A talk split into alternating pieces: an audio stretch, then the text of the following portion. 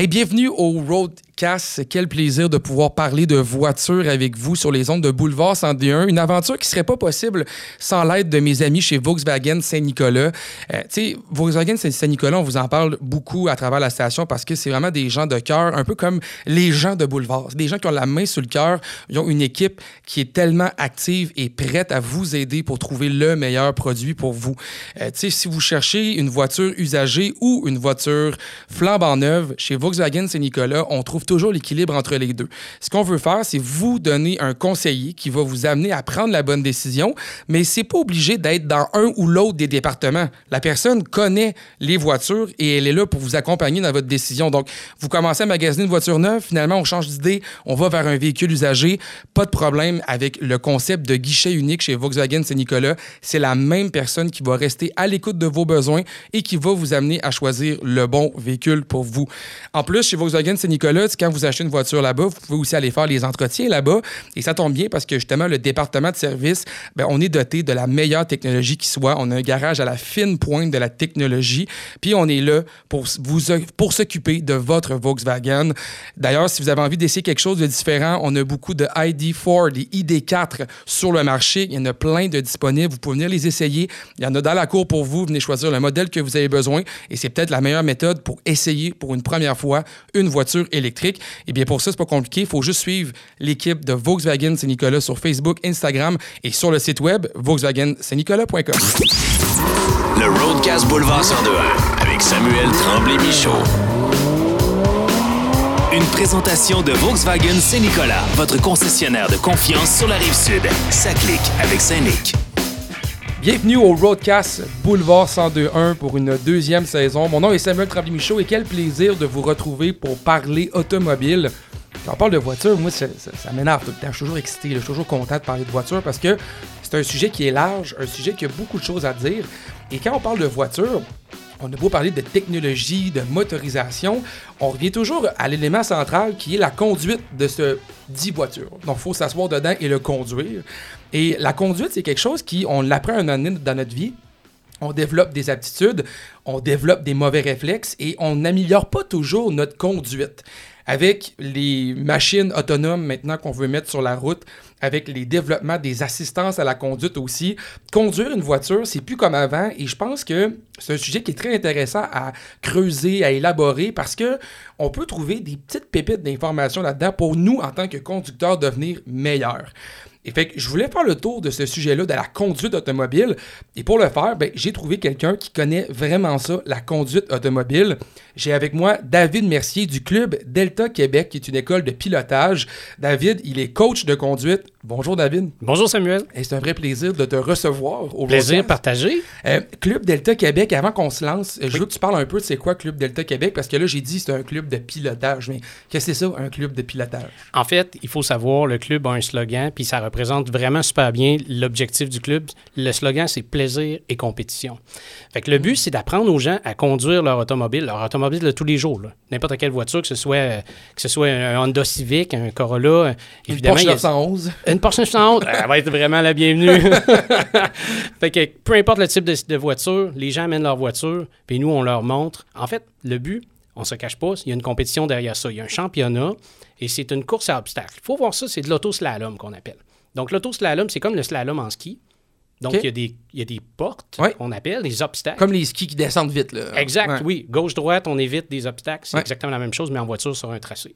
Donc, nous, on fait un tracé, point A, point B, avec des obstacles, différents obstacles. Des fois, c'est juste un cône à contourner. Des fois, c'est une porte rétrécissante, toujours représentée par des cônes.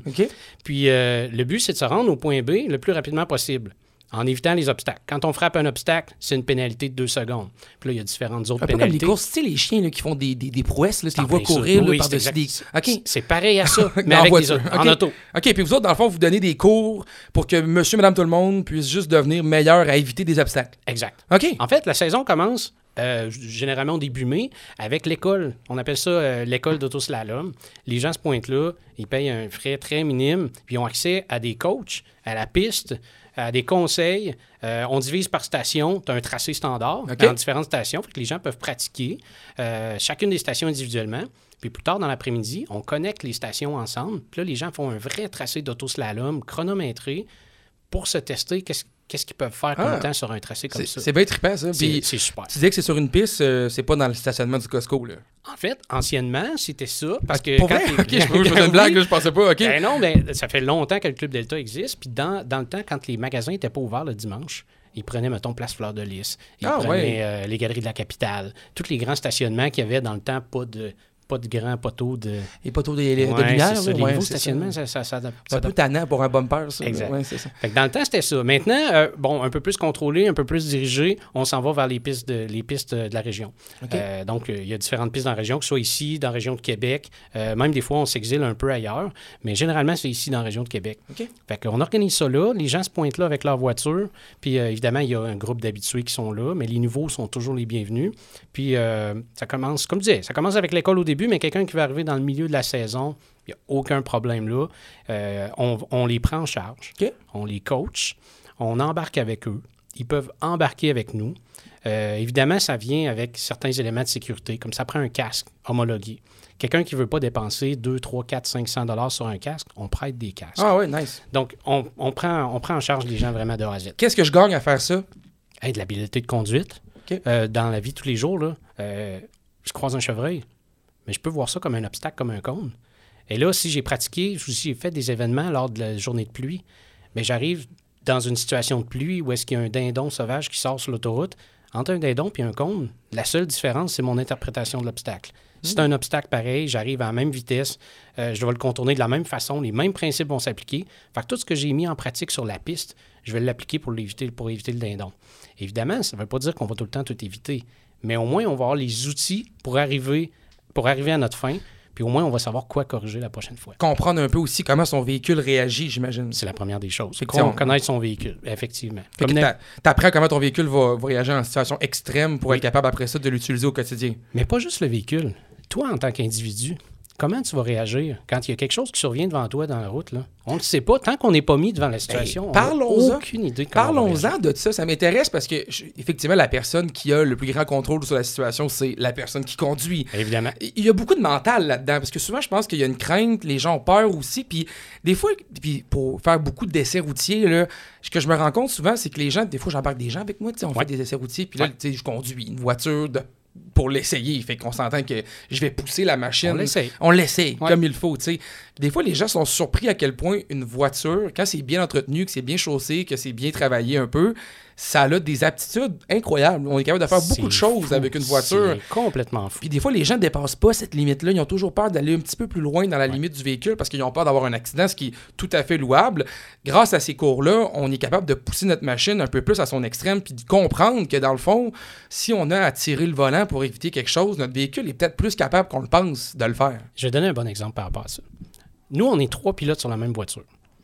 C'est une voiture bien préparée pour la classe dans laquelle on C'est quoi, je C'est un Mazda Miata. OK, C'est un Miata Ah, 99. on aime ça, on ah, aime ça, le, le holy grail Ben oui, on aime de slalom. Ben oui, ben oui. Ben oui. Mais on est trois pilotes. Les trois pilotes de calibre différents. Il y en a un qui a plus de 25 ans d'expérience de pilotage. Moi, j'en suis à ma huitième année. L'autre Wow. puis l'autre pilote aussi à huitième année. Et on a trois calibres différents. Et les trois personnes, je dirais que peut-être à part celui qui va un peu plus vite que les autres, les deux autres, on n'a pas atteint le niveau de la voiture encore. Et ça fait plusieurs années qu'on fait ça sur la même voiture. Puis on n'a pas pogné le bout de la voiture encore. Ah non, c'est ça. Donc, c'est vraiment dans le mental, mais aussi dans la pratique de l'exécution.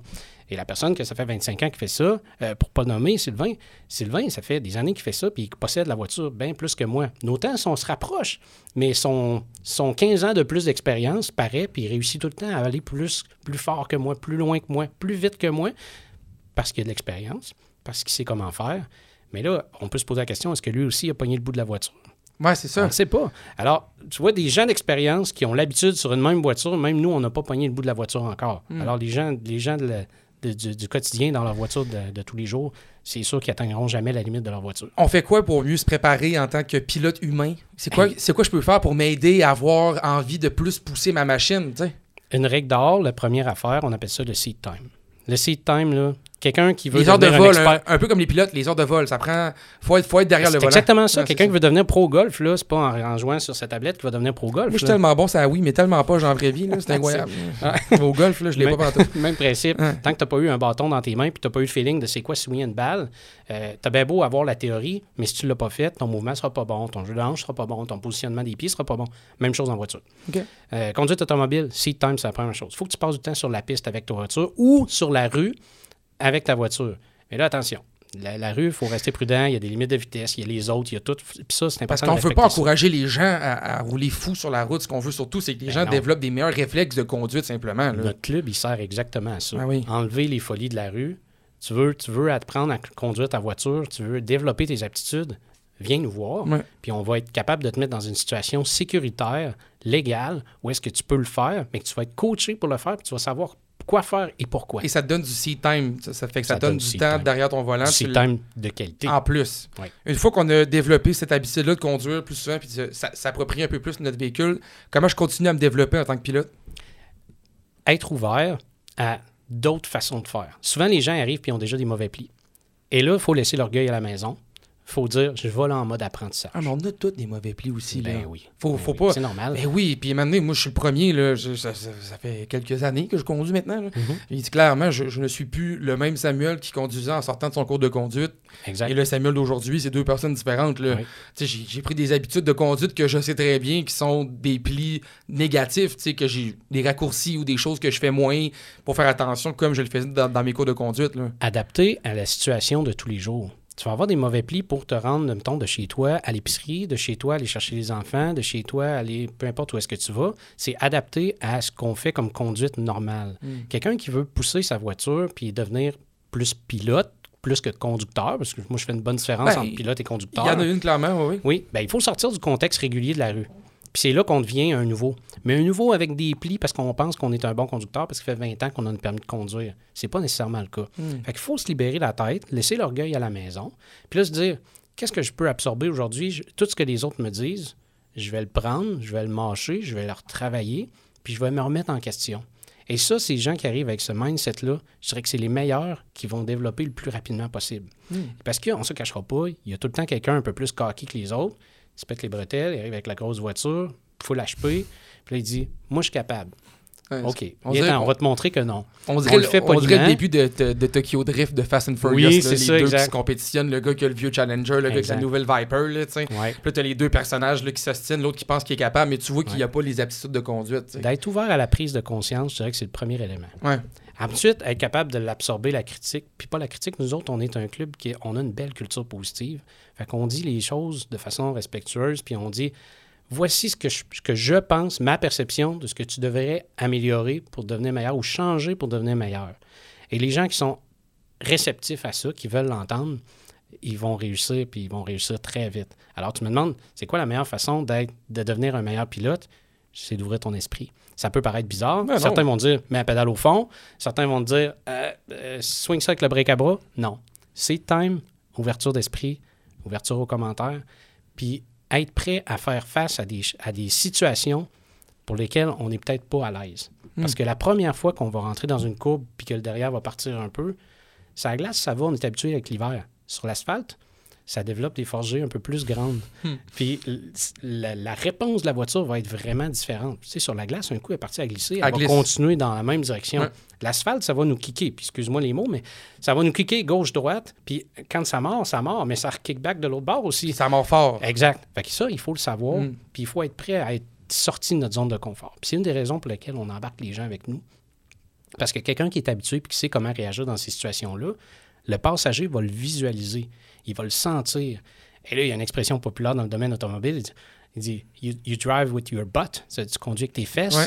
Ben, c'est exactement ça qu'il faut développer comme réflexe. C'est apprendre à, sentir la voiture dans tout son corps, principalement les fesses, parce que c'est ça qui sont assis dans le banc. Ben, ça me fait penser, tu sais, puis moi, j'ai un beau privilège dans mon travail de journaliste automobile. Je peux essayer des voitures dans des événements. Puis quand j'avais fait le lancement du Kia EV6 GT, une voiture Ouais. électrique de performance que Kia Ouais. fait, là, euh, on avait fait ça sur une piste en- à Las Vegas, piste avec des pilotes professionnels. Et c'est là qui, dans ma vie, j'ai compris qu'une machine, ça peut donner beaucoup plus qu'on pense que ça peut donner. J'avais embarqué avec un pilote qui nous a fait faire un tour sur la piste que moi-même j'avais conduit 20 minutes avant. J'avais fait des tours avec une genre de lignée de voiture, puis on avait nos casques, puis on conduisait nos voitures, puis c'était une expérience. Puis moi, j'étais comme, je suis Michael, je suis Michael. Je vais tellement vite. je vais tellement vite. Moi, dans ma tête, j'étais le plus grand pilote qui avait jamais été sur cette piste-là. Ouais. Puis j'embarque après pour refaire un tour avec les pilotes professionnels. Puis eux faisaient une séance de drift avec la voiture. Puis nous, on était à bord, puis on vivait ça ensemble.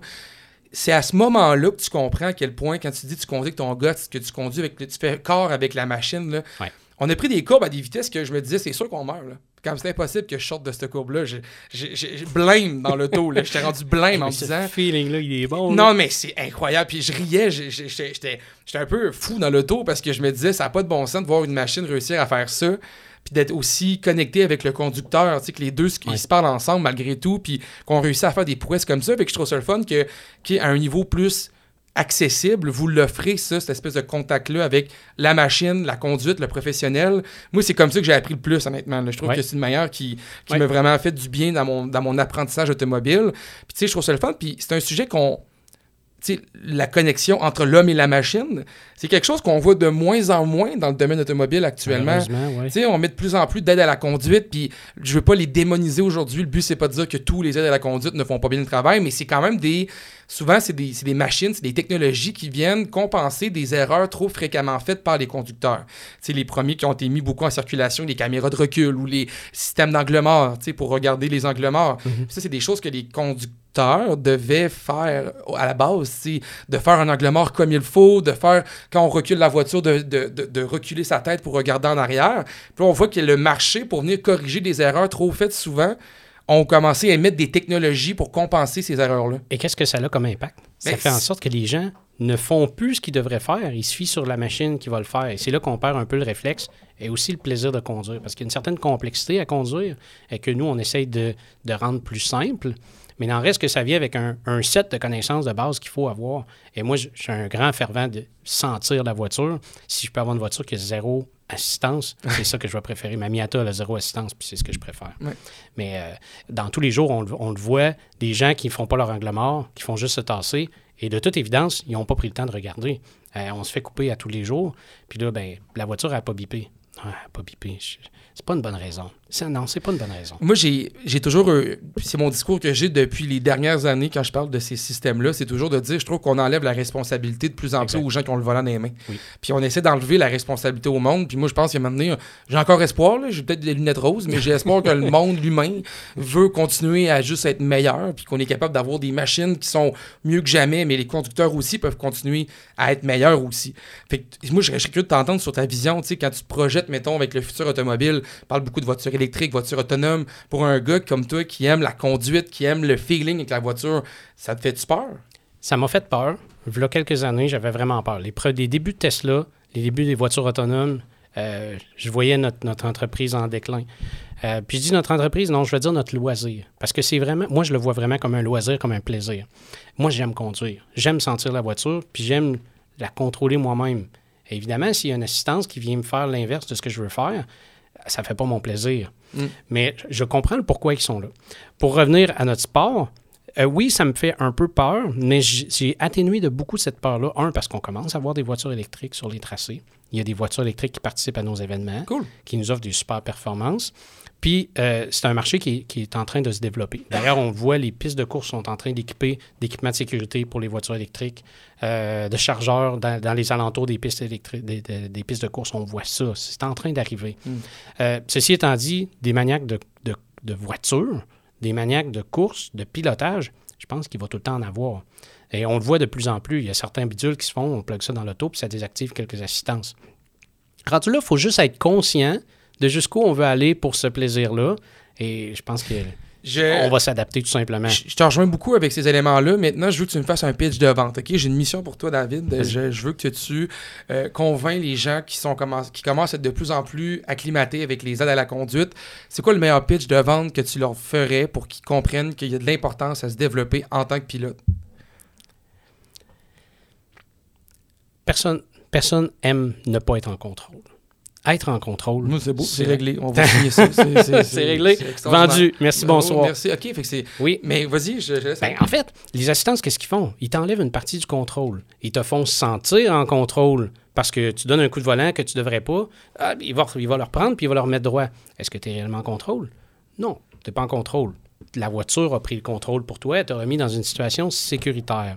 C'est là que je dis que le cours de pilotage ou le, club, comme le Club Delta Québec, par le biais de compétition, t'apprend à conduire, on, essaye tant possible de désactiver ça. Et là, on reprend le contrôle. Et on sait exactement quoi faire. On finit par savoir quoi faire dans telle ou telle situation.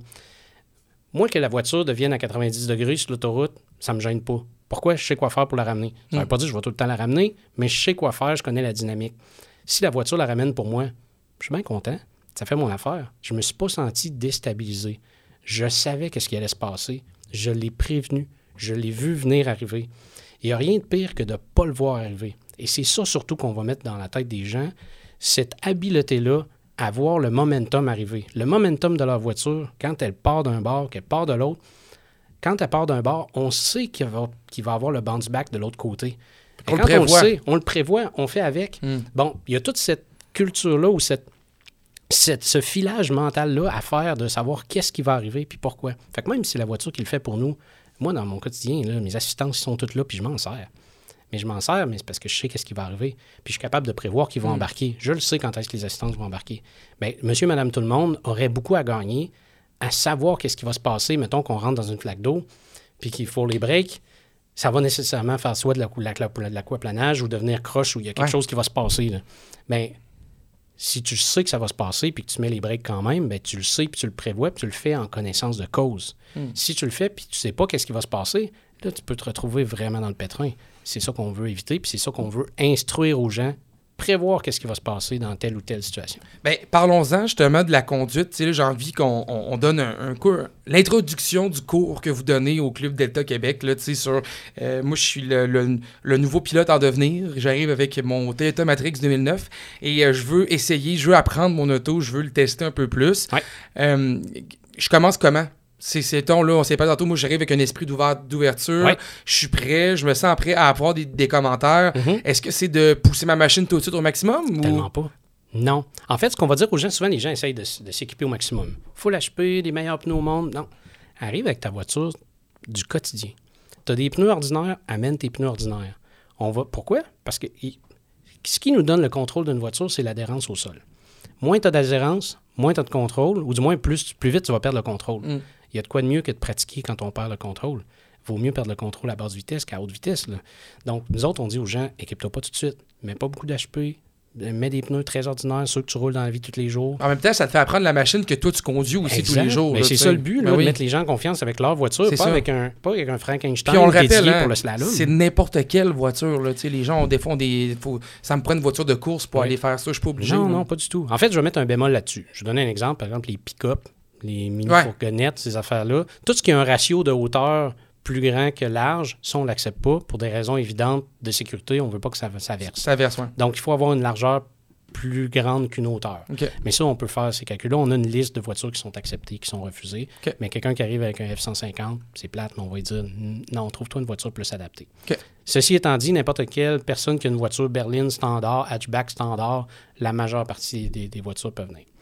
Pour répondre à ta question, euh, la personne, elle doit avoir une voiture en état, bien entretenue. Puis souvent, les gens, ils ne savent pas ce que ça veut dire bien entretenu. Fait que lors de la première fois qu'ils viennent, on va faire le tour de leur voiture, puis on va leur dire les points. Qu'est-ce que ça veut dire, bien entretenu? Bien entretenu, ça veut dire que la personne, elle est consciente de qu'est-ce qui marche bien sur sa voiture, puis qu'est-ce qui va avoir besoin d'entretien bientôt. Et si tu sais qu'il y a quelque chose qui a besoin d'entretien maintenant, ben, tu n'es peut-être pas à la bonne place pour une piste de course. Mm. On va faire réparer ta voiture, puis un coup, elle va être en état, euh, on va, on va l'accepter. Une voiture qui coule pas. Un liquide de frein qui coule, non. De l'huile qui coule sur une piste, non. Euh, des freins complètement usés que c'est en train d'utiliser de, de, de- de gruger le métal, non. Euh, un silencieux qui traîne à terre, non. Fait que une voiture décemment Saine. entretenue, Ouais, saine, ça. exact, euh, qui va résister les changements brusques, donc des pièces de suspension qui sont. Puis ça, mettons qu'on on sort un peu de la piste dans la vraie vie de tous les jours. C'est ça qu'on a besoin aussi. ben oui. ouais, c'est ça. tu sais, c'est-. Là, on est en train de, de dire toutes des choses qui font le gros bon sens d'une voiture qu'on a dans tous les jours. Parce Tu que viens de bien décrire les critères minimaux pour faire du slalom. Le gros bon sens. Slalom, puis en même temps, tu sais, pour apprendre à avoir des meilleures techniques de conduite, ça nous prend une voiture qui est minimalement en santé. Ouais. Pas obligé d'avoir une Porsche 911, comme on dit en entrée de jeu. On peut avoir une voiture normale, mais qui est juste bien chaussée, entretenue, qui coule pas, qui n'a pas de réparation majeure à venir, puis il n'y en aura pas de problème. C'est tout. Ben, je vais donner le meilleur exemple. J'ai commencé, moi, ça, ça fait huit ans que ça va faire ma huitième année. J'ai commencé en 2017 avec un Corolla 2006 qui avait 400 000 kilos. Yes, sir! C'est parfait. Ma première année recrue, c'est avec ça que je l'ai faite. Puis euh, sérieusement, ça a super bien été. Ça a été la meilleure plateforme pour apprendre. Pourquoi? Parce que, un, quand tu arrives à une vitesse dans une courbe, ça tourne pas, ça continue en ligne droite. c'est du l'understeer. Ouais. Euh, Super bon à l'understeer. J'ai une anecdote par rapport à ça d'ailleurs. Puis, euh, fait que ça, c'est quand tu arrives dans une courbe, ça fait de l'understeer au bout. Fait qu'il faut que tu apprennes à manager le momentum de la voiture pour l'amener à tourner au bon moment. Fait que ça, c'était un super apprentissage. Mm. Deuxièmement, ça freine pas non plus. J'avais des pneus très ordinaires. Fait qu'aussitôt que tu touches à la pédale de break puis que tu as moindrement de la vitesse, ça laisse euh, la moitié des pneus à terre. Ouais. Euh, fait que tu sais, il fallait que je fasse bien attention. Je marchais sur des œufs dans n'importe quelle situation. Mais c'est ça, apprendre à conduire.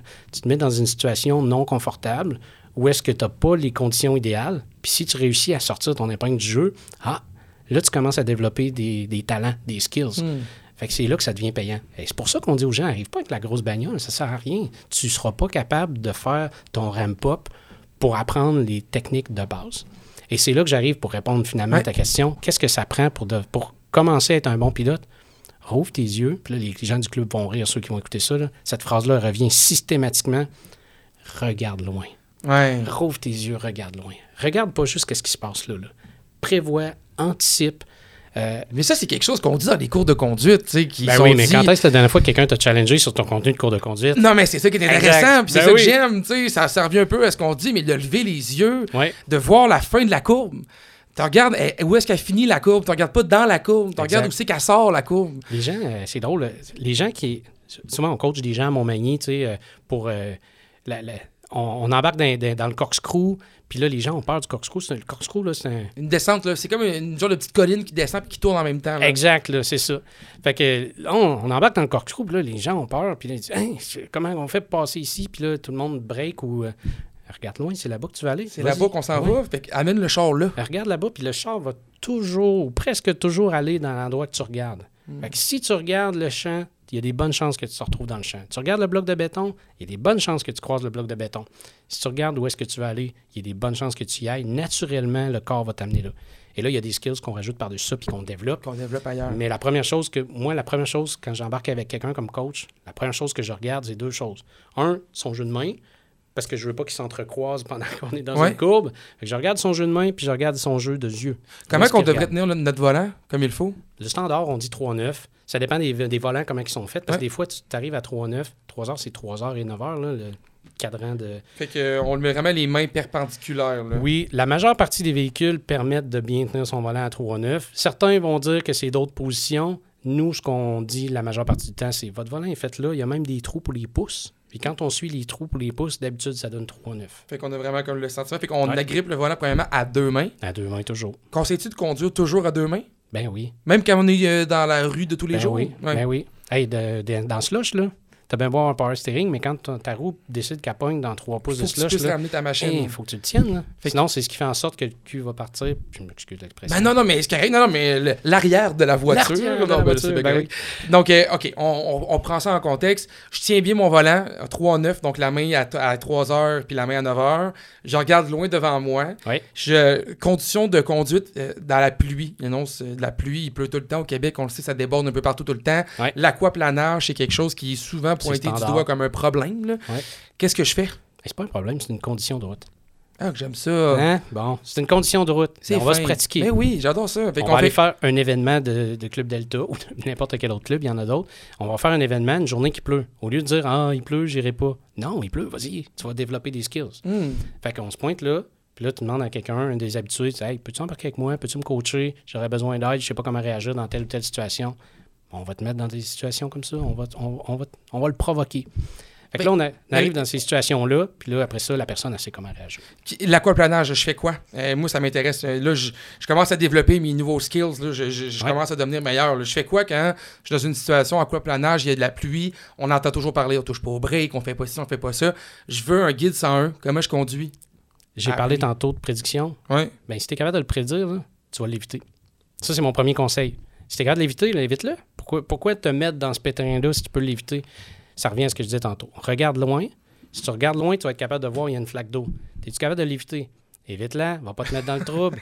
Évidemment, si tu Non, non, cherches mais- le trouble, Non, mais c'est tellement niaiseux parce que je, Oui. je, je le fais, ça, tu sais. Puis je pense qu'il y a plein de gens qui, comme moi qui aiment les voitures, on le fait quand on tripe ses voitures, mais la quantité de monde que je vois flyer en bon français dans les flaques d'eau Ouais. à des vitesses pas possibles. qu'il ne voit pas venir, puis Ben que non. l'auto se ramasse Là, tu croche. vois l'auto qui tire Ben à oui. coups à tous les côtés. Là, je- je- mais de l'éviter à la base, c'est une bonne de idée. l'éviter à la base. c'est- Mais c'est difficile de répondre à ces questions-là parce que qu'est-ce que la voiture va faire dans telle ou telle situation? Il y en a qui vont juste piquer du nez. Il y en a que le derrière va partir parce que ça freine la roue qui rentre dans l'eau. Mm. Euh, des fois, ça va juste glisser en belle ligne droite. Dépendamment des scénarios, il y a multiples réponses. Je ne peux pas répondre de façon universelle à cette question-là. C'est pour ça que j'ai commencé avec prédis-le, essaye de l'éviter. Évidemment, ralenti. Celui-là, le monde va me trouver plate. Va dire, on parle de char, de course, puis de. On parle de ralentir, c'est quand même Oui, ça pareil. mais dans la rue tous les jours, là, hey, ralentis puis essaye de l'éviter. Puis si tu peux pas, tiens ton volant, continue en ligne droite, puis là, après ça, réagis en fonction de ce qui se passe. Je paye sur le gaz? Ce Qu'est-ce que je fais souvent, quand... ce qu'on appelle nous autres en, en- en bon jargon, là, throttle neutre. Là. Throttle neutre, là, c'est tu te donnes pas de gaz, mais tu le lâches pas non plus. Pourquoi? Le pourquoi est facile, c'est tout le temps une question d'adhérence. Qu'est-ce que tu veux? Tu veux garder le maximum d'adhérence au sol. Puis là, je vais parler de cercle d'adhérence. Euh, petit clin d'œil à Sylvain, c'est lui qui m'a donné, c'est lui qui pilote ma, la- ma voiture, c'est lui qui m'a donné cette théorie-là. Les cercles d'adhérence, c'est, voyons ça comme plus le cercle est grand, plus que ton adhérence sur une roue est grande. Ça veut dire qu'on a quatre roues, on va avoir quatre cercles d'adhérence, puis la grosseur du cercle va varier en fonction de l'adhérence au sol qu'on a. La première roue qui rentre dans l'eau, son cercle d'adhérence va devenir instantanément hyper petit. Il va Avec- perdre son adhérence. Exact. Fait que là, ça va pro- souvent provoquer un dérapage de la voiture. Un débalancement, dans le fond. Un débalancement de la voiture. Fait que le, le débalancement va arriver, puis un coup, le débalancement est fait. Dès que les roues se mettent à glisser, qu'il y a un dérapage, là, chacune des roues a un cercle d'adhérence très petit. Ce qu'on veut faire, c'est regagner cette adhérence-là le plus vite possible. Une des raisons pour lesquelles on dit throttle neutre, c'est que souvent, quand, si on gaze au fond, ça va se mettre à spinner parce que les voitures sont quand même assez puissantes. Si ça spinne, on vient d'éliminer l'adhérence complètement. Fait que là, on vient d'enlever, mettons que j'avais bon. une roue qui glissait, là, j'en ai deux qui vont glisser à cette heure. C'est ça. Je m'enlève l'adhérence tout le temps. Exact. Si au contraire, je lâche complètement le break, je suis déjà dans une situation où tout le poids de la voiture est en avant parce que la flaque d'eau est en train de me ralentir. Fait que je viens de pousser encore plus de pression. Exact. Fait que, idéalement, on va juste le temps de, faire un, je cherche le mot français, un assessment, une prise de conscience de Mm. qu'est-ce qui est en train de se passer. Throttle neutre. On limite les inputs. On tient le Euh, volant, on, regarde où le est-ce qu'on volant, s'en va. On regarde où est-ce qu'on s'en va. On se trouve une porte de sortie. La fameuse porte de sortie, on n'en parle pas assez. Ben, parlons-en. Ben, la porte de sortie, là, c'est il y a- dans n'importe quel moment pendant que tu conduis, tu devrais savoir où ta porte de sortie. Si je fourre les breaks, est-ce qu'il y a quelqu'un qui me rentre dedans? Si je tourne à gauche, je suis en train, je suis en train de rentrer dans quelqu'un. Y a-tu une voiture dans mon angle mort qui est là depuis le début? Et ça, ça m'amène sur la prise de conscience autour de nous autres. Tu sais, quand on dit en piste, en course automobile, regarde loin. Pourquoi? Parce que nous, en slalom, on est tout le temps tout seul sur la piste. Il y a tout le temps juste une voiture sur la piste à la fois. Il n'y a pas de danger sur le côté, il n'y a pas de danger en arrière. Mm. Le seul danger, c'est moi qui pilote. Ben, je leur dis, regarde de loin parce que c'est en avant que je veux voir. Par contre, si je suis sur la route, je peux pas juste regarder loin. Il faut que je regarde mes miroirs, il faut que je regarde mes angles morts, il faut que je sache est où ma porte de sortie. Fait que, que ce soit en aquaplanage, en dérapage sur la neige, sur la glace, est où ta porte de sortie? Puis qui- où est-ce que tu vas amener la voiture? Qu'est-ce qu'on a dit tantôt? La voiture va aller où est-ce que tes yeux regardent. Si tes yeux regardent sur le, dans le pitfall, tu vas aller dans le pitfall. Mm. Si tes yeux regardent la sortie qui est saine, il y a des bonnes chances que tu vas, y- tu vas t'y rendre. Fait que regardez où est-ce est où notre porte de sortie. S'il arrive de quoi, je fais quoi? J'ai une solution B. Euh, initialement, je vais tout droit, mais mettons que j'ai à tirer le volant ou à éviter quelque chose. Quel côté je peux aller? C'est, déjà là, c'est, tellement, tellement euh, dépendant de chaque situation. La première chose qu'on va dire, c'est essaye d'immobiliser le véhicule le plus vite possible. Mais là, comme je te dis, si c'est, une, si c'est à cause d'une flaque d'eau, si c'est une plaque Mm. de glace, tu- des fois on va tirer le break à bras, des fois on va donner un coup de volant, des fois on va accélérer. C'est tellement variable qu'il faut être dans la situation. Puis c'est là, ça revient au seat time. Si tu as eu du seat time, tu vas savoir quelle action faire. La flaque d'eau standard, là, c'est assez facile. Tu tiens ton volant droit, tu tiens ton throttle neutre, tu vas finir par passer. Euh, Le tour va peut-être déraper d'un bord ou de l'autre, là où est-ce que tu as frappé la flaque d'eau, parce qu'il y a de la résistance beaucoup. Mais si tu fais ça, que tu restes throttle neutre puis que tu gardes le volant droit, il y a des bonnes chances que tu t'en sortes en bonne position. Essaye pas de faire toutes sortes d'extravagances. La voiture va, On va travailler par elle va elle-même. travailler par elle-même. Puis avec les assistances qu'on a aujourd'hui, ben, si elle devient croche, il va la ramener droite. Fait que Mm. tiens ton volant, neutre, regarde où est-ce que tu vas aller. Ça devrait bien aller. J'aime ça te parler de l'environnement autour de nous. Euh, moi, c'est quelque chose que j'en remarque beaucoup, les gens qui regardent pas leur rétroviseur. là. C'est quelque chose qui est assez c'est un fléau flagrant. qui grandit, ça. Euh, puis oui, c'est un flot qui grandit. Puis je me dis, tu sais, là, on est conscient d'un problème. Qu'est-ce qu'on peut faire pour améliorer la situation, mettons, Puis sans euh, espérer que les assistances électroniques fassent tout pour nous. As-tu des trucs ou des rappels qu'on pourrait dire aux gens de, moi, mettons, mon rétro, je le regarde à tous les trois secondes. Moi, je le regarde. à- C'est quoi Y a-tu un truc que tu donnes aux gens? J'ai parlé de porte de sortie tantôt. Moi, c'est une chose que je parle souvent. D'ailleurs, j'en ai parlé à mes propres fils qui commencent à conduire. Oui. Quand tu cherches une porte de sortie, tu n'as pas le choix d'être conscient de ton environnement. Donc, la, la théorie de la porte de sortie, elle est super importante parce que si tu es en train de conduire et que je te pose à n'importe quel moment, c'est quoi ta porte de sortie, si tu n'as pas regardé autour de toi, tu n'en as aucune idée. Ben non. Fait que si tu veux me répondre, tu comme pas le choix d'être constamment à l'affût de ce qui se passe autour de toi. Et moi, je conduis dans des situations difficiles, dans des tempêtes de neige, euh, qu'il y a un déluge d'eau. Moi, je m'empêche pas de conduire parce que je garde tout le temps en tête c'est quoi ma porte de sortie? Hmm. Fait que moi, c'est ce que je dis aux gens. Et où ta porte de sortie? Qu'est-ce que tu fais s'il arrive telle chose? D'avoir ça en tête, ça te pousse à faire les vérifications. T'as pas le choix. Ouais, oui, t'as pas le choix. Tu regardes ton miroir, tu regardes tes- tes- tous tes rétroviseurs, tes, tes angles morts, tu vérifies tout ça. Fait qu'à partir du moment que tu es conscient que tu dois avoir une porte de sortie en tout temps, le reste, ça découle tout ça. On- super intéressant. J'aime ça, la théorie de la porte de sortie, là, parce que c'est quelque chose qu'on dirait que des fois on fait inconsciemment, mais on peut pas le nommer. là. Ouais. La porte de sortie qui est vraiment une bonne idée parce que ça te donne une, une possibilité de t'en sortir s'il arrive quelque chose. Ouais. Quand on parle de porte de sortie, il faut qu'on mette les facteurs autour de nous aussi qui, soient, qui, qui nous aident à avoir une meilleure idée de c'est quoi la porte de sortie à prendre. Mhm. On entend souvent parler des fameux régulateurs de vitesse, les, Ouais. les cruise control. Ouais. C'est quelque chose qui est très utilisé. Moi, j'adore utiliser ça. Euh, je fais beaucoup de grandes routes. Je vais souvent à Montréal. J'adore prendre ce- ce- le, le cruise control parce que c'est économique en carburant. Je garde la même vitesse. Je suis stable. Mes temps aussi sont, sont fixes. Fait que, quand je sais que ça prend deux heures et demie, quand je mets le cruise control à la bonne vitesse puis que je fais attention à ma vitesse, je devrais arriver vraiment dans mon deux heures et demie. Je trouve Ouais. que c'est- c'est stable, c'est le fun à utiliser. C'est-tu quelque chose que tu conseilles quand même en sachant que c'est aussi un outil qui te pousse à rouler à une vitesse tout le temps stable? Tu sais, des fois, ça peut peut-être te limiter dans tes portes de sortie. Moi, je suis tellement un fan du cruise control. Ah, j'aime ça entendre ça. Je suis content. Ben, J'aurais faut pas pas oublier que- l'inverse. Non, mais parce que la vie, tous les jours, là, c'est ça. Puis les aides sont là pour ça. Puis je te dirais, demain matin, tu vas acheter une voiture neuve, puis il n'y a pas de cruise control dessus, tu vas être vraiment déçu. Ah, moi, j'achète pas. Ben oui, c'est ça. C'est un, c'est un J'achète go, pas ça. no go. Non, non, je- je- je- Ah, moi, j'utilise tout le temps aussi pour les contraventions. Là, ça. Non, mais euh, disons les vraies affaires. Je suis 100% dans la même équipe. Non, non, mais je suis comme ça aussi. Puis, tu sais, Oui. on- tu tu l'as dit, t'aimes conduire. J'adore conduire. Tu sais, j'ai- dans. Bon, on s'entend. L'idée, c'est- qu'on aime conduire. Des fois, les vitesses peuvent aller vite aussi. Puis, le cruise control, c'est un outil pour se limiter. Puis, tu sais, j'ai sauvé des dizaines et des dizaines de tickets grâce à ça. Il y a un pitfall dans lequel il ne faut pas tomber, par exemple. C'est quoi? Si tu utilises ton cruise control pour mieux regarder les messages textes qui sont rentrés ou pour faire d'autres choses que de mettre tes yeux en avant puis pas chercher tes portes de sortie, c'est là que ça devient un problème. Hmm. Et je pense que c'est là que le monde souvent oublie que l'aide à la conduite n'est pas là pour te donner plus de temps pour appeler ta belle-mère ou euh, faire ton, ta liste d'épicerie pendant que tu es en train de conduire. Hey buddy, tu es en train de conduire. Ouais. C'est ton focus numéro un. Là. Ah ouais. C'est ça qu'il faut que tu mettes. C'est là-dessus qu'il faut que tu mettes la priorité. c'est drôle parce que les, les nouveaux cruise control euh, adaptatifs qui sont de plus en plus populaires sur le marché, c'est les régulateurs de vitesse qui vont ralentir lorsque tu rattrapes une voiture en avant de toi. Euh, ça me fait ça, ça montre beaucoup. Puis là, je mets de la pression à tous ceux qui en ont, les régulateurs de vitesse adaptatifs. Parce que moi, je vous vois sur la route pas être attentif. Parce que quand je vous vois me dépasser à 115 km/h sur l'autoroute, puis que je vous vois vous mettre dans la voie de droite, puis qu'une voiture qui roule 100 km plus loin, Ouais. puis que vous ralentissez tellement parce que vous n'avez pas prévu faire le déplacement que votre voiture elle a ralenti jusqu'à temps que vous roulez 100, puis que moi je vous redépasse. Puis là je vous vois un peu mêlé dans votre voiture à pas comprendre ce qui s'est passé là. C'est parce que vous n'avez pas été attentif sur qu'est-ce qu'il y avait à faire en avant. Ouais, fait que tu sais les régulateurs de vitesse c'est un double tranchant les nouveaux adaptatifs parce que si on les utilise pas bien, sont en plus de pas être pertinents parce que économiquement parlant, on décélère, on accélère, on décélère, on accélère, donc ça coûte plus cher le carburant au bout de la ligne. Ben oui. Ils vous font perdre du temps en plus parce que vous avez des manipulations de plus à faire. Fait que même que je trouve que ces cruise control-là qui sont censés rendre les trajets plus faciles demandent quand même peut-être plus d'attention même parce que la voiture va ralentir tout le temps quand vous allez rattraper une autre voiture. Et là, vous pouvez vous mettre dans une situation de perte de temps là, qui est assez impressionnante. Moi, je trouve ça impressionnant de voir les gens qui sont déconcentrés, qui savent pas qu'est-ce qu'ils font quasiment. J'aime beaucoup, j'aime beaucoup ce que tu dis là, déconcentré. hein. Oui. Eh, Quand tu conduis, là, ça devrait être le focus numéro un. Hmm. Pourquoi on roule à 100, des fois plus, de, de kilomètres heure, là? Hey, c'est pas, on roule pas en vélo, là. Non. Puis ça- Malgré que les vélos à heure, ils vont. Vite, c'est- là. les vélos électriques, hein. Ça Hein? vite. C'est un autre sujet, on Ben oui, en ben oui, oui, c'est ça. ben oui. Mais euh, le- oui, je, je suis d'accord avec tout ce que tu as dit? Euh, pour ramener ça dans, des, dans des, euh, une perspective plus de conduite un peu tumultueuse, disons Ouais. ça comme ça, Ouais. euh, moi, c'est la première chose que je désactive.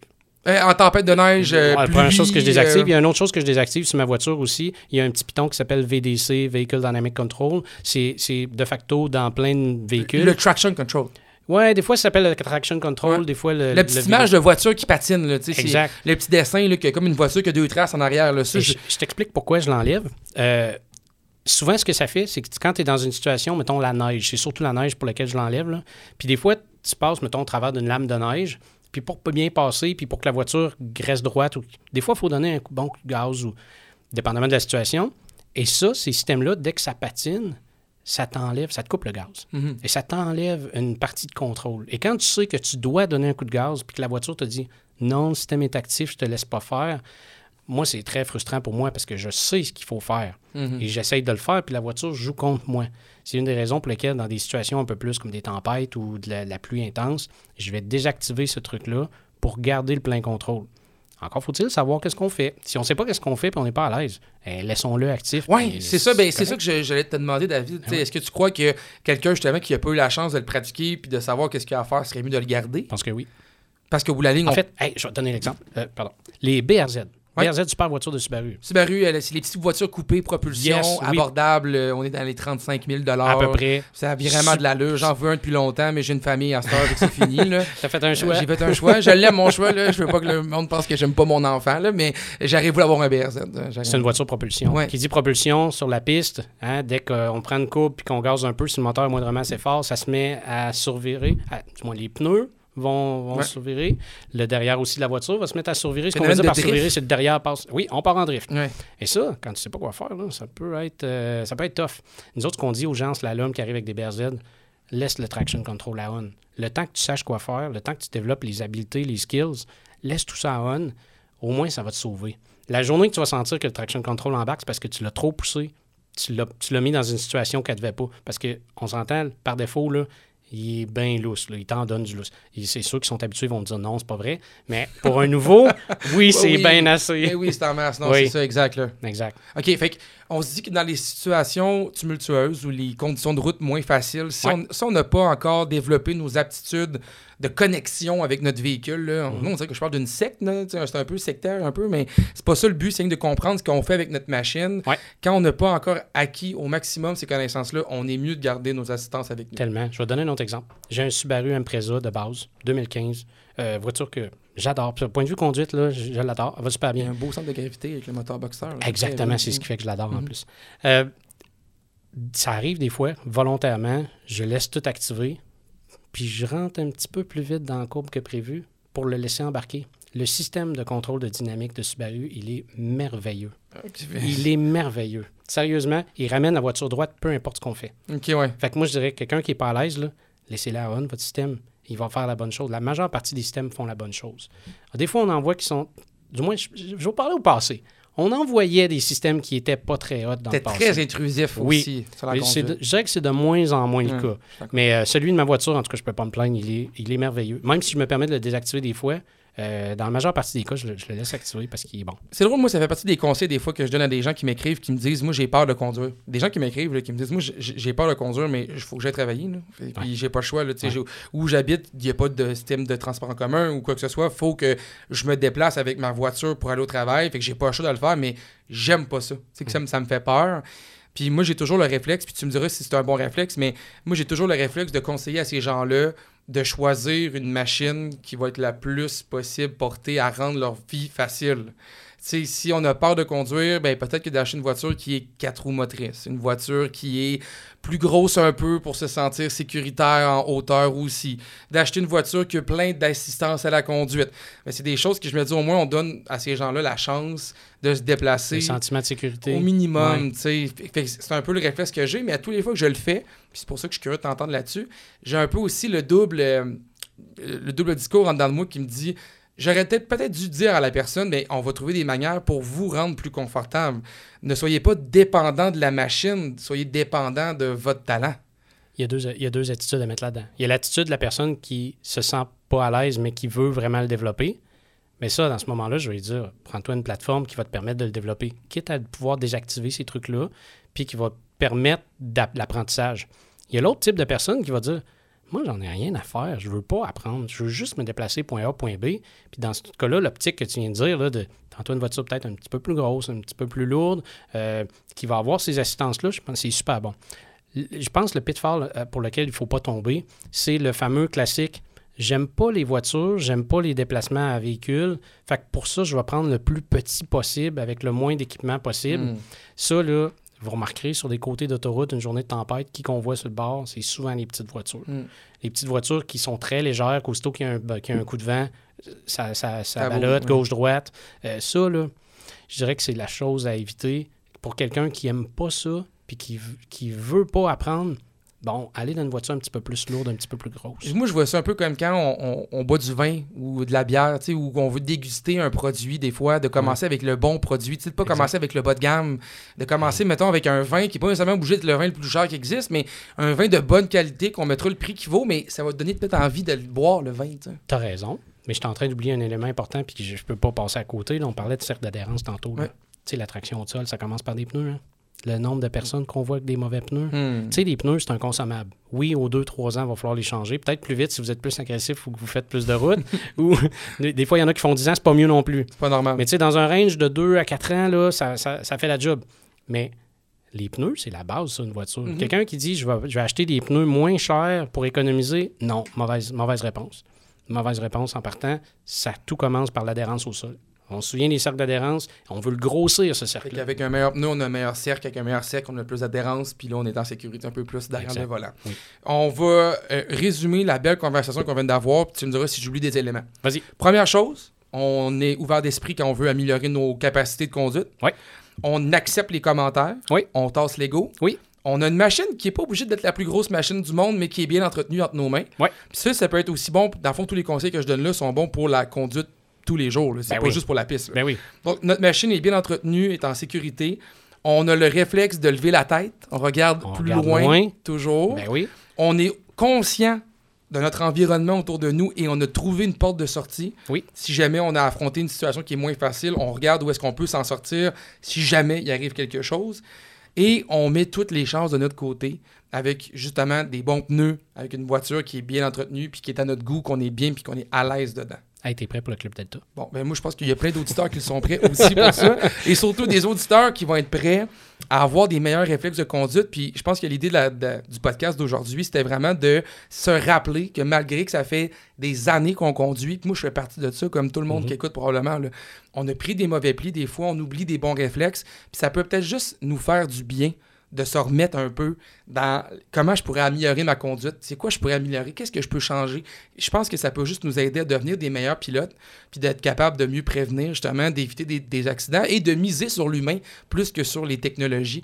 Ça, j'ai envie de croire à ça encore, ben gros. Hey, je suis content de l'entendre. Euh, si jamais les gens veulent s'inscrire, Club Delta Québec, on vous trouve sur Facebook? Clubdelta.org. OK. Euh, on est sur Facebook. Euh, Club Delta Québec, faites la recherche.